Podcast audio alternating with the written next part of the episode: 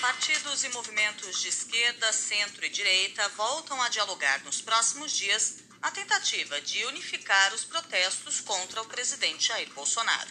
A ideia é promover uma manifestação conjunta no dia 15 de novembro, data da proclamação da República. Representantes de nove partidos de oposição vão se reunir na quarta-feira em Brasília para discutir a agenda unificada. Siglas e grupos à esquerda planejam fazer um protesto nacional no dia 2 de outubro. Ontem, as manifestações pelo impeachment de Jair Bolsonaro foram esvaziadas pela divisão entre as oposições. Organizados pelo Movimento Brasil Livre e pelo Vem Pra Rua, os protestos ocorreram em pelo menos 15 capitais, mas não tiveram adesão de boa parte da esquerda. Na Avenida Paulista, o ato reuniu nomes da política como o ex-ministro da Saúde Luiz Henrique Mandetta, o ex-candidato Ciro Gomes e o governador João Dória. Ouça, senhor Messias Bolsonaro, nós estamos começando hoje, mas isso é só o começo, porque aqui, na Paulista, o povo brasileiro está levantando a mais poderosa das espadas, que é a espada da união do povo contra a ditadura. O Brasil é esse que está aqui, não é o que estava aqui no 7 de setembro. O verdadeiro Brasil é o que se manifesta a favor da democracia, das liberdades e principalmente da proteção aos mais pobres e mais vulneráveis. A divisão entre os manifestantes ficou evidente em São Paulo e no Rio de Janeiro. Na Avenida Paulista, um boneco inflável representava o ex-presidente Lula, vestido de presidiário, abraçado ao presidente Jair Bolsonaro com uma camisa de força. No carro de som, os integrantes do Vem Pra Rua também atacaram o PCdoB e Ciro Gomes. Na praia de Copacabana, algumas faixas diziam nem Lula nem Bolsonaro. Mas também havia manifestantes que usavam camisetas pedindo a eleição do petista em 2022. Para o cientista político Carlos Melo, a pauta antibolsonarista perdeu força por causa dessa divisão ideológica. Ressentimentos do passado, tanto em relação do, do MBL, desses grupos em relação ao PT, mas ressentimentos do, do pessoal do PT e de, e de movimentos sociais também em relação ao MBL, e isso leva a uma, uma divisão do que a gente pode chamar hoje no Brasil de antibolsonarismo. Faltar foco e prioridade. E liderança política capaz de coesionar esses atores todos. 6 horas, 4 minutos. O presidente do Senado, Rodrigo Pacheco, deve decidir esta semana se devolve ou não a medida provisória que modifica o marco civil da internet. Na prática, o projeto limita a remoção de fake news, desinformação e conteúdo de ódio das redes sociais. De acordo com a TV Globo, a advocacia do Senado prepara um parecer jurídico para afirmar que a MP publicada na véspera do 7 de setembro é inconstitucional. O parecer deve ser usado por Rodrigo Pacheco para embasar a devolução do texto ao Planalto. Nós estamos num trabalho de estudo interno no Senado, pela consultoria legislativa do Senado, para fazermos a avaliação sobre constitucionalidade ou não dessa medida provisória até o início próxima semana. Nós temos uma definição a respeito dessa medida provisória. É, vamos fazer uma avaliação, vai ser uma avaliação técnica, criteriosa, há alguns apontamentos relativamente a ela quanto a eventuais inconstitucionalidades.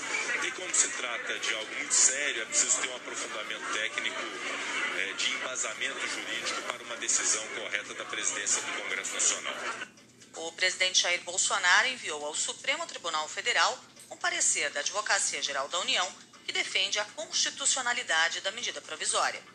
Na sexta-feira, a ministra Rosa Weber tinha dado 48 horas para que o governo enviasse sua manifestação no âmbito de ações que questionam a MP.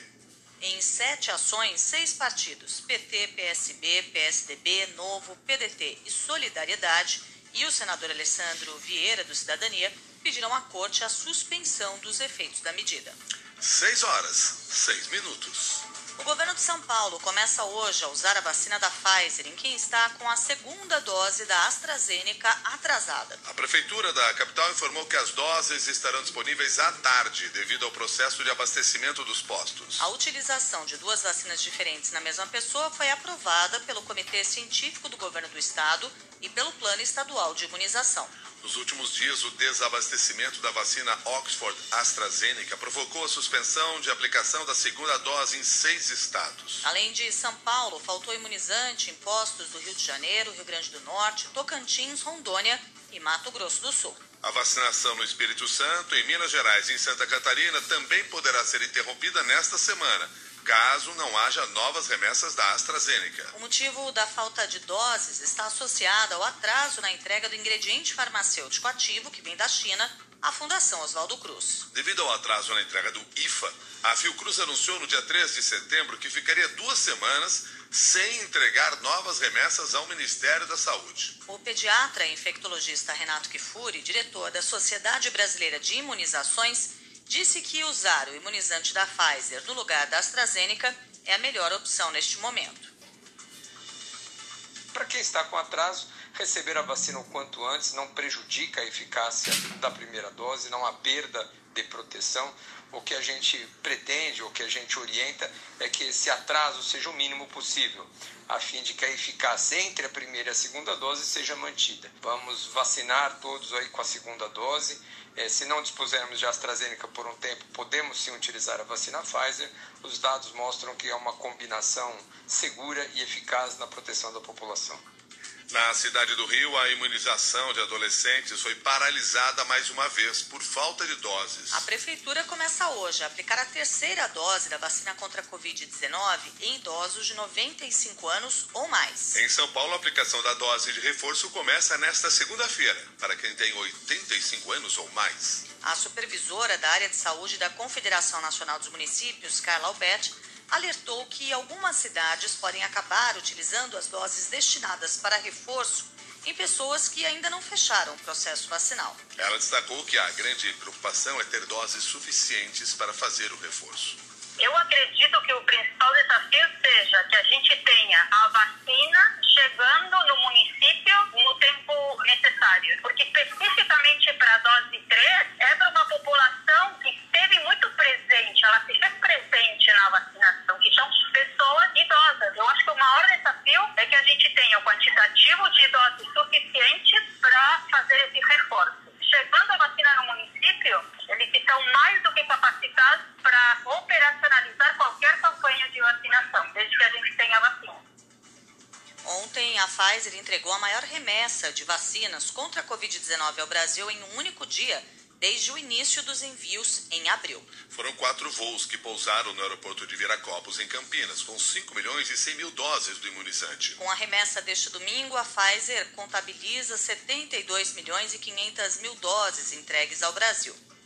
Até o fim do mês, o laboratório deve completar a entrega de 100 milhões de doses. Mais 100 milhões devem chegar entre outubro e dezembro. O Instituto Butantan entrega hoje o último lote de doses de Coronavac para o Plano Nacional de Imunização do Ministério da Saúde, completando os 100 milhões de vacinas previstas em contrato. Também começam a ser liberadas as doses da vacina do Butantan aos estados do Ceará, Espírito Santo, Pará, Piauí e Mato Grosso. Até agora, 64% da população brasileira tomou a primeira dose da vacina contra a Covid-19. A segunda dose foi aplicada em 34% dos brasileiros. O Brasil registrou nesse domingo 292 mortes pela Covid-19. O total de vítimas se aproxima de 587 mil. A média móvel semanal de mortes agora é de 473, uma queda de 22% em relação à semana anterior. 6 horas, 11 minutos.